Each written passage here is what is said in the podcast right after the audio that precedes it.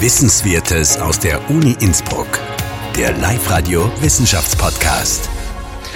Herzlich willkommen zu einer weiteren Ausgabe vom Live-Radio Wissenschaftspodcast. Heute freue ich mich über doppelten Besuch und zwar Antonia Fritz und Marie Schröder, zwei Atmosphärenwissenschaftlerinnen heute bei uns zu Gast im Studio. Herzlich willkommen. Hallo. Hallo. Hallo. Ähm, gleich kurz zu euch als Person. Marie, du kommst aus Luxemburg und lebst schon sechs Jahre in Innsbruck und studierst da. Ja, genau, genau. Ganz kurz, kannst du kurz erzählen, wie bist du nach Innsbruck gekommen? Also hauptsächlich waren es die Berge und ähm, ich bin halt schon seit, seit ich klein bin immer Ski gefahren und wir sind immer nach Österreich in die Ferien gekommen. Ja, dann war halt so nach dem Abi die Frage, wo gehe ich jetzt hin? Und dann war ich so, Innsbruck scheint nicht schlecht zu sein. Dann habe ich mal geschaut, was man da auf der Uni so machen kann. Und da habe ich Atmosphärenwissenschaften gefunden und ich habe das sehr interessant gefunden. Und dann habe ich damit angefangen. Und ja, jetzt mache ich es schon seit fünf Jahren. Antonia, du bist erst seit letztem Semester genau. in Österreich. Was war dein Beweggrund, nach Innsbruck zu kommen? Äh, bei mir war es tatsächlich das Studium. Also ich habe meinen Bachelor in Geoökologie gemacht. Das ist im Prinzip Umwelt-Naturwissenschaften und da hat mich die Atmosphäre einfach am meisten interessiert und deswegen habe ich nach wirklich atmosphärenspezifischen Studiengängen gesucht und bin so hier gelandet. Und jetzt muss man für viele vielleicht einmal aufklären, was ist denn äh, die Atmosphärenwissenschaft überhaupt? Um, um was geht's denn da? Was die Atmosphäre ist, weiß man, glaube ich, das ist alles das, was rundherum ist, oder? Was genau. nicht unter die Erde geht, sondern quasi rauf. Genau. Aber um was geht's bei der Atmosphärenwissenschaft? Also es, man kann es eigentlich aufteilen in zwei größere Kategorien. Also man hat die ganze Meteo Meteorologie, das heißt alles, was eher mit dem, mit dem Wetter äh, in naher Zukunft zu tun hat. Und dann hat man die Klimatologie, äh, das mehr mit halt äh, klimatologischer Forschung zu tun hat. Wie war das Wetter vor tausenden von Jahren? Äh, wie wird es vielleicht in der Zukunft sein? Und dann geht es sehr viel über die Interaktion von der Atmosphäre mit verschiedenen ähm, äh, Oberflächen, zum Beispiel äh, wie reagiert die Atmosphäre auf eine Stadtumgebung oder auf eine Gletscherumgebung oder halt all diese Sachen. Und wie die mit der Atmosphäre äh, reagieren sozusagen. Antonia, was sind zum Beispiel Berufe, die man als Atmosphärenwissenschaftlerin einmal ausführen kann, dass man auch so ein bisschen eine Vorstellung bekommt, was da alles dabei ist? Ähm, es geht viel natürlich in die Klimamodellierung rein. Man kann bei Wetterdiensten arbeiten, aber auch in der Stadtmeteorologie, wo es dann vielleicht auf zum Beispiel Schadstoffüberwachung geht. Ähm, natürlich auch in der Forschung bleiben immer noch Berufe offen, wo es einen hin verschlagen kann. Ich habe nachgegoogelt. Äh, die Atmosphäre, die kennen wir ja noch, oder? Es gibt dann die Hydro, die Kryo und die Lithosphäre. Ja. Was sind diese anderen Sphären? Hydrosphäre ist mit Wasser, dann Lithosphäre ähm, sind Gesteine. Was hatten wir noch? Biosphäre gibt es noch mit allen Pflanzen. Die Kryo. Kryosphäre ist Eis. Eis. Also ah, alles, also was ja. eben Gletscher, Gletscherforschung. Eis. Genau. Ja. Okay. Das ist auch ein ziemlich, also ich weiß nicht, ob es da noch so einzelne spezifischere Studien gibt oder so, aber so die Kryosphäre ist schon auch ein großer Teil in, in unserem Studium und in Atmosphärenwissenschaften. Ähm, ja, also da lernen wir auch ziemlich viel wie ähm, Gletscher oder die großen Eisschilde, Antarktis, äh, Grönland und so, wie die ähm, das Klima ähm, äh, oder das Wetter beeinflussen. Und es, es ist halt immer, man will sich schon so auf die Atmosphäre konzentrieren, aber es ist trotzdem immer noch ein großes System und man kann dann nicht auf einmal sagen, okay, wir schauen jetzt gar nicht auf den Ozean, weil der ist aber da und man muss sich dann trotzdem mit den ähm, Interaktionen äh, auseinandersetzen zwischen den verschiedenen Sphären eigentlich. Mhm. Ihr habt ein aktuelles Projekt, wo ihr beide beteiligt seid. Da geht's um ein leidiges Thema bei uns in Tirol, nämlich ein Wetterphänomen mit viel Wind. Das ist der Föhn. No. Jetzt Be Begriffserklärung, wir haben in der Redaktion überlegt, wie schreibt man den Föhn eigentlich richtig? Mit H oder ohne? Wie schreibt man es auf der Uni? Mit H. Mit H. Mit H. Also, also wie den Föhn. Weil wie den hat, Föhn. Wie ja. den Föhn. Es gibt ein Wetterphänomen, den Föhn. Wie wird der wissenschaftlich eigentlich äh, beschrieben? Gibt es da irgendwas? Sahara-Wind oder?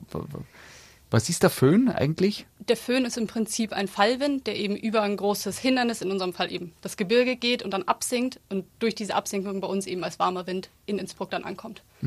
Und ihr forscht gerade am Föhn, nämlich was ein Thema, was glaube ich seit Jahrhunderten bei uns in Tirol immer wieder vorkommt. Es geht um die Auswirkungen auf den Menschen, direkt oder indirekt. Genau, also das ist unsere Motivation gewesen. Und zwar kennt, glaube ich, jeder, der irgendwie in Innsbruck mal gewohnt hat, diese Kopfschmerzen, die eben vor allem kurz vor Föhndurchbruch ähm, auftreten. Und es gibt eine Theorie, wo die eben herkommen könnten. Also es ist quasi vielleicht, das weiß man noch nicht genau, äh, kommen diese Föhnkopfschmerzen von leichten Druckschwankungen, die durch die Interaktion von der Föhnluft mit eben der Kaltluft am Boden entstehen.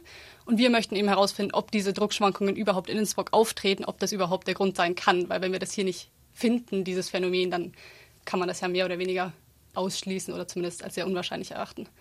Das heißt, äh, weil der Föhn kommt, oder wie, wie ist es dann? Äh, das heißt, wenn der Föhn schon da ist, gibt es dann keine Druckschwankungen mehr? Genau. Wäre das ein, ein Argument dafür, dass man immer Kopfweh kriegt, quasi kurz bevor der Föhn kommt? Genau. Also es, es geht eigentlich drum, vor allem wenn man ähm, Innsbruck ist ja in einem Tal und das Tal kann sich während der Nacht äh, mit recht kalter Luft auffüllen. Und dann hat man etwas, was wir einen Cold Pool nennen, in, um die Stadt in Innsbruck und im ganzen Tal eigentlich. Und wenn dann der Föhn ähm, kommt über die Berge und sinkt ab. Und er sinkt aber nicht immer direkt ab bis ganz nach unten, sondern halt bis in eine Schicht, wo er durchdringen kann. Und dann an dieser äh, an diesem Interface eigentlich zwischen der kalten Luft und der Föhnluft hat man halt sehr viel Reibung, weil der Föhn ist meistens verbunden mit recht hohen Windgeschwindigkeiten. Und in so einem Cold, Cold Pool hat man meistens eher sehr geringe Geschwind äh, Windgeschwindigkeiten. Und das ähm, verursacht halt sehr viel Reibung an diesem an diesem ähm, ja an diesem Interface. Und es ist eigentlich diese Reibung, die sich dann ähm, nach unten in durch eine Druckschwankung bemerkbar macht. Und deshalb wäre eigentlich die äh, Hypothese eher, dass halt diese Kopfschmerzen ähm, vor eher vor Föhn auftreten als wirklich während dem Föhn, wenn sie halt durch diese Druckschwankungen ausgelöst werden, die wir messen wollen. Und könnte es auch sein, weil meine persönliche Erfahrung wäre jetzt eigentlich, dass wenn der Föhn kommt, kriegt man Kopfweh und wenn er geht. Ist das auch möglich, wenn er geht, wenn er abfällt, dass auch Druckschwankungen möglich sind? Oder ist das, würde diese Hypothese da jetzt durchbrochen werden? Es würde eigentlich nicht genau zu dieser Hypothese Nicht, passen, weil sich dieser Cold Pool erst wieder aufbauen müsste. Und Ah, dann okay. ist dieses Interface eben. Okay, dann hoffe ich, dass ich, dass mein äh, Föhnkopfweh quasi dann nur psychosomatisch ist, wenn er geht, kurz vor der Auflösung. Ihr seid ja bei, seit einigen Wochen finden diese Tests schon statt. Äh, Gibt es da schon irgendein Material, wo man schon ein bisschen was anfangen kann damit? Oder ist es noch voll in der Testphase? Wir sind gerade quasi in dem Stadium, dass wir noch messen. Wir haben natürlich schon mal die Daten heruntergeladen und auch schon mal kurz reingeguckt. Äh, Wir haben auch auf jeden Fall ein paar Tage, wo wir eben einerseits diesen Cold Pool haben und andererseits einen schönen Föhn, wo wir uns wirklich gute Ergebnisse erhoffen. Aber wir sind auf jeden Fall noch nicht fertig und haben noch keine finalen Aussagen, ob wir das jetzt finden oder nicht. Es gibt noch, es gibt noch nichts, also das wird noch dauern. Wie lange dauern solche Forschungsarbeiten dann, bis man dann wirklich sagen kann, da, da können wir jetzt äh, die Hypothese unterstützen mit, mit Forschungsmaterial? Ja, also ich glaube, das ist sehr unterschiedlich. Wir machen das ja jetzt im Rahmen von einem, von einem von unseren Kursen von der Uni und der Kurs ist halt im Juli fertig. Das heißt, bis dahin sollte es fertig sein. Aber ich denke mir halt, wenn man das in einem richtigen ähm, einer richtigen Studie machen würde, dann wären die Messungen auch viel länger, dann würde man über ein Jahr oder mehrere Jahre messen, dass man einen großen Datensatz kriegt äh, und das dann auch äh, über eine längere Zeit auswerten und ähm, ja, bei uns ist es halt mehr jetzt in dem Kurs, mussten wir uns halt ein Projekt raussuchen und ähm, dass wir halt so einen ersten, Kon einen ersten Kontakt kriegen, wie so richtige Feldarbeit eigentlich in unserem Bereich von den Atmosphärenwissenschaften aussehen kann.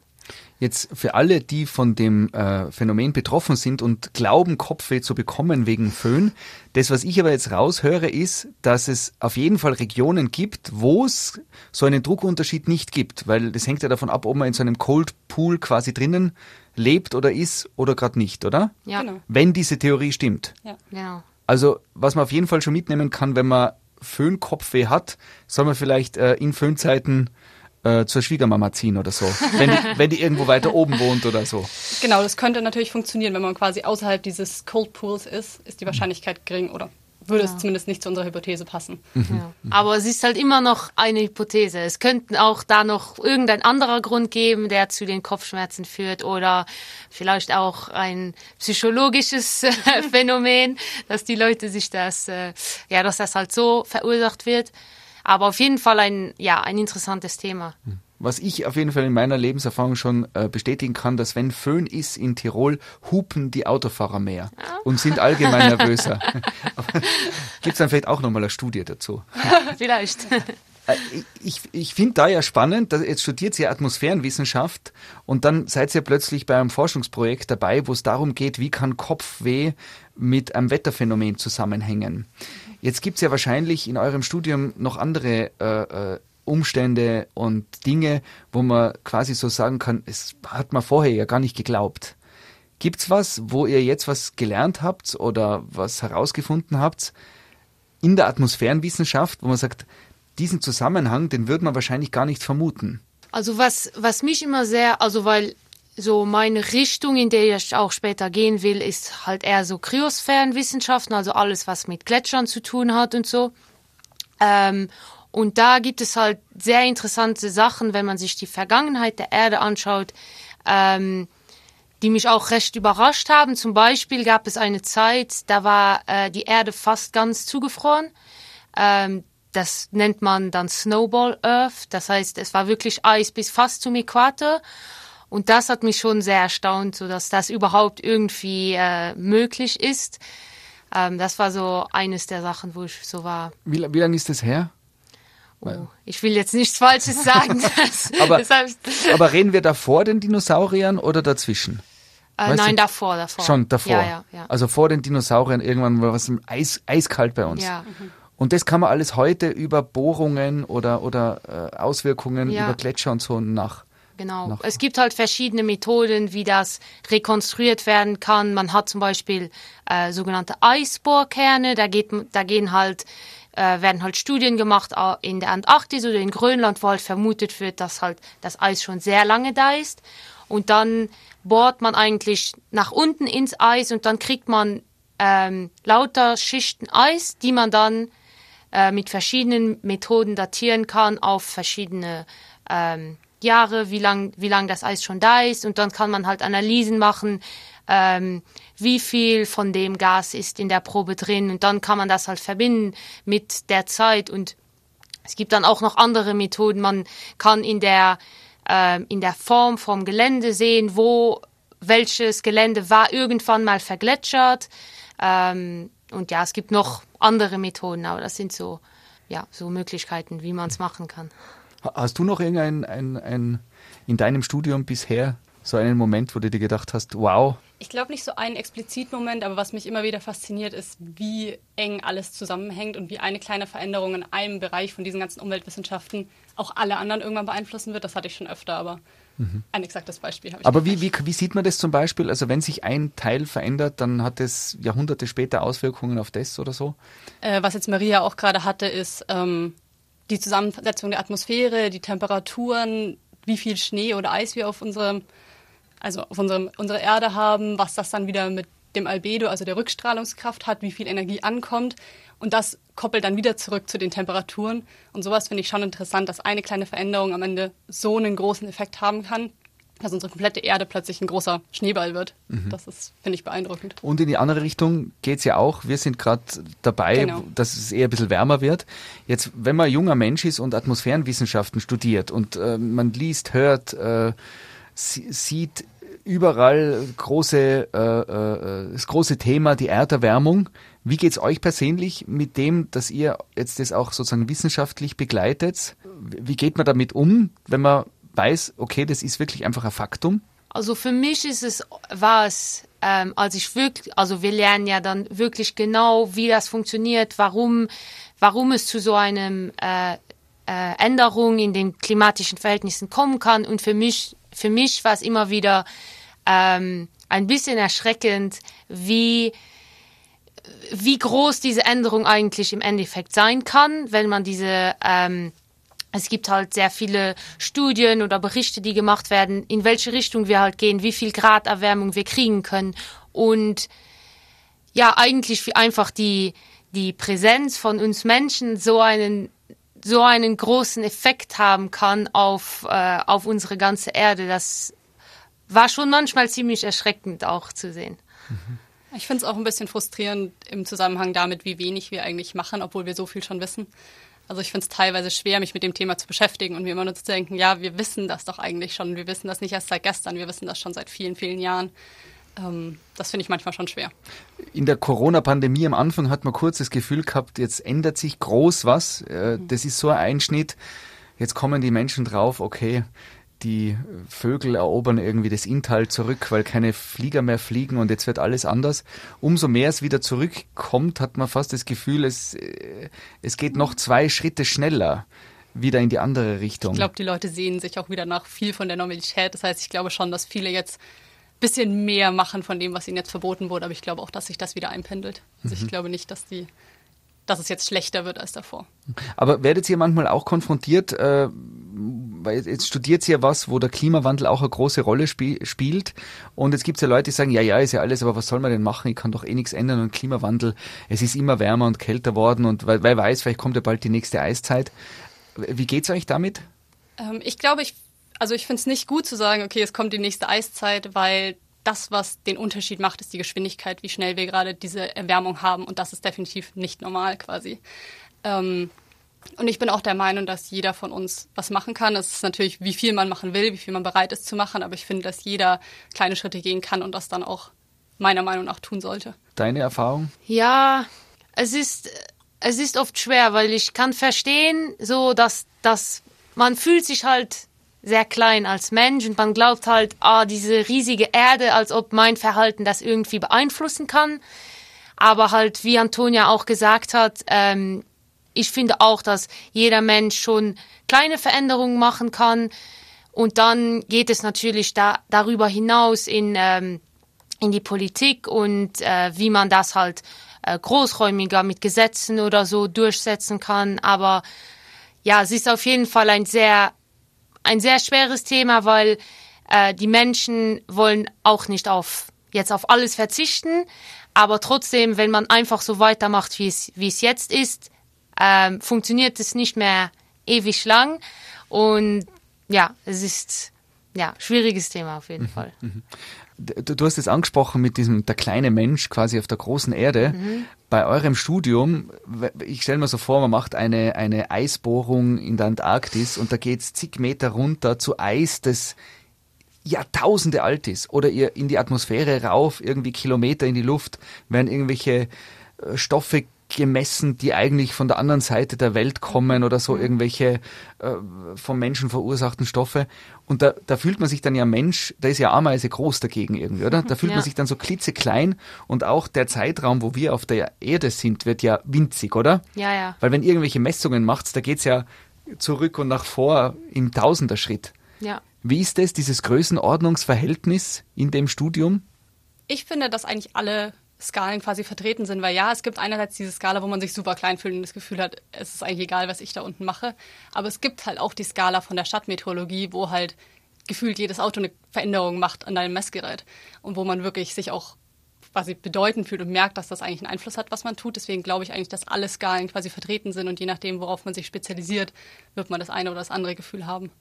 Wie, wie hat die, äh, die äh, Technologie. Stadtmeteorologie? Okay, als Stadt, okay. Gibt, gibt, es auch. Also es gibt ja auch Forschung dazu, wie quasi Städte natürlich die Zusammensetzung von irgendwie Gasen und Schadstoffen oder ähnlichem beeinflussen, aber auch äh, die Temperaturen, weil Städte ja deutlich wärmer sind aufgrund der Oberflächen, deutlich weniger durchlüftet.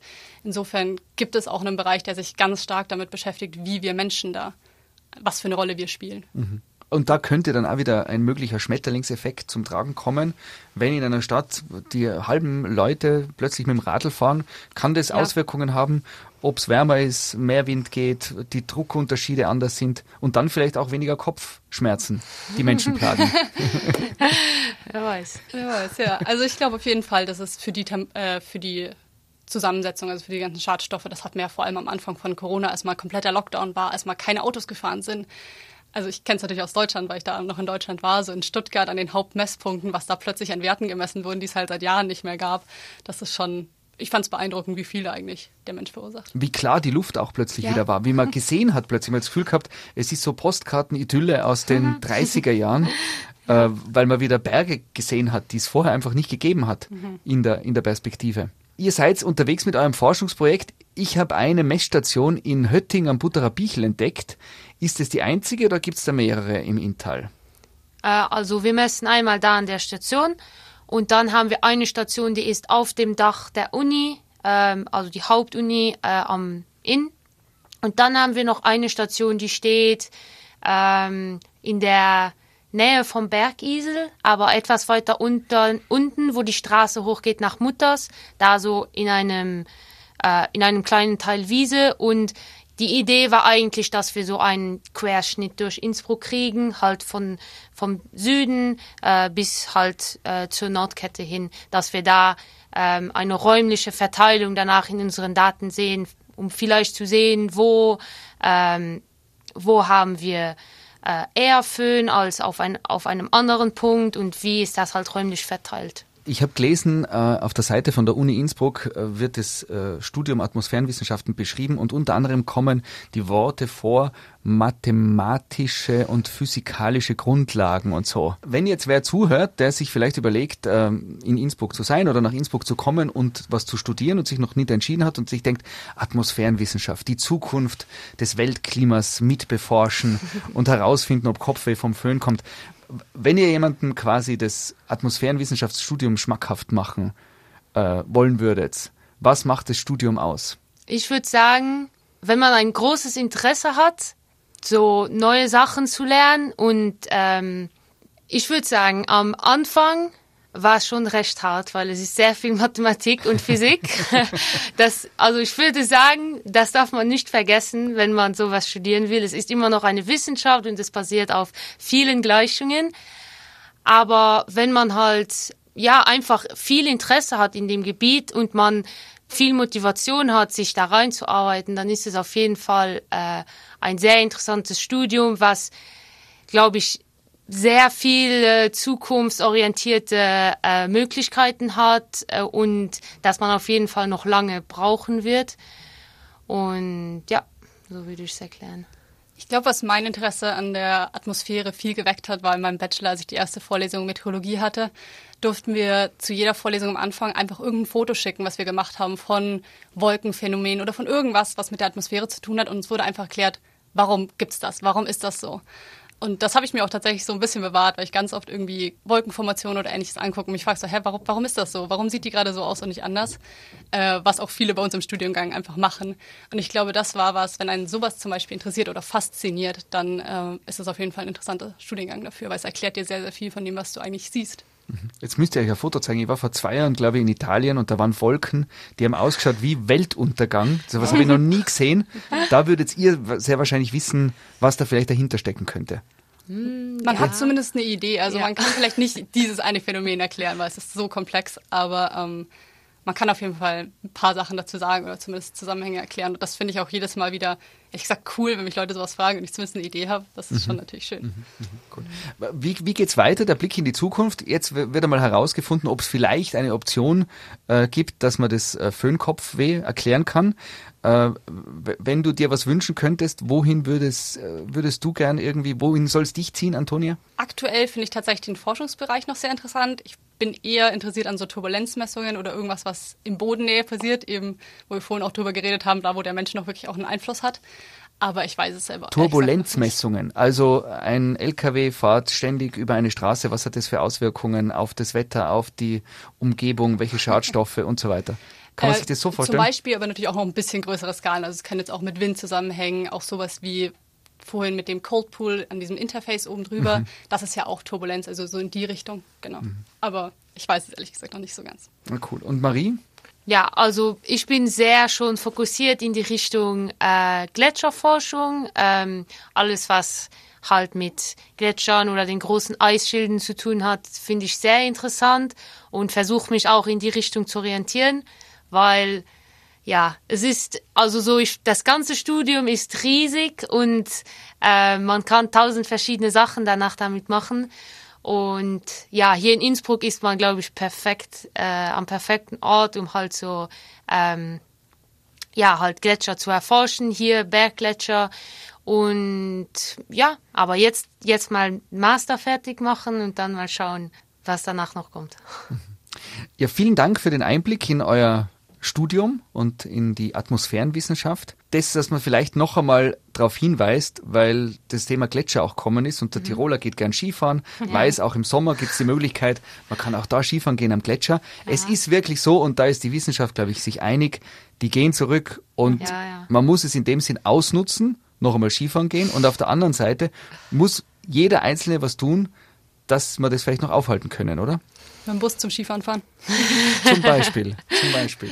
Ja. Genau. Das ist ein, genau. ein, guter Ansatz. Ja. Muss man sich beim Krawattel nehmen. Marie und Antonia, vielen Dank für den Besuch im Studio und danke für euren Beitrag für den Live-Radio Wissenschaftspodcast. Gerne. Sehr gerne, danke. Wissenswertes aus der Uni Innsbruck. Der Live-Radio Wissenschaftspodcast.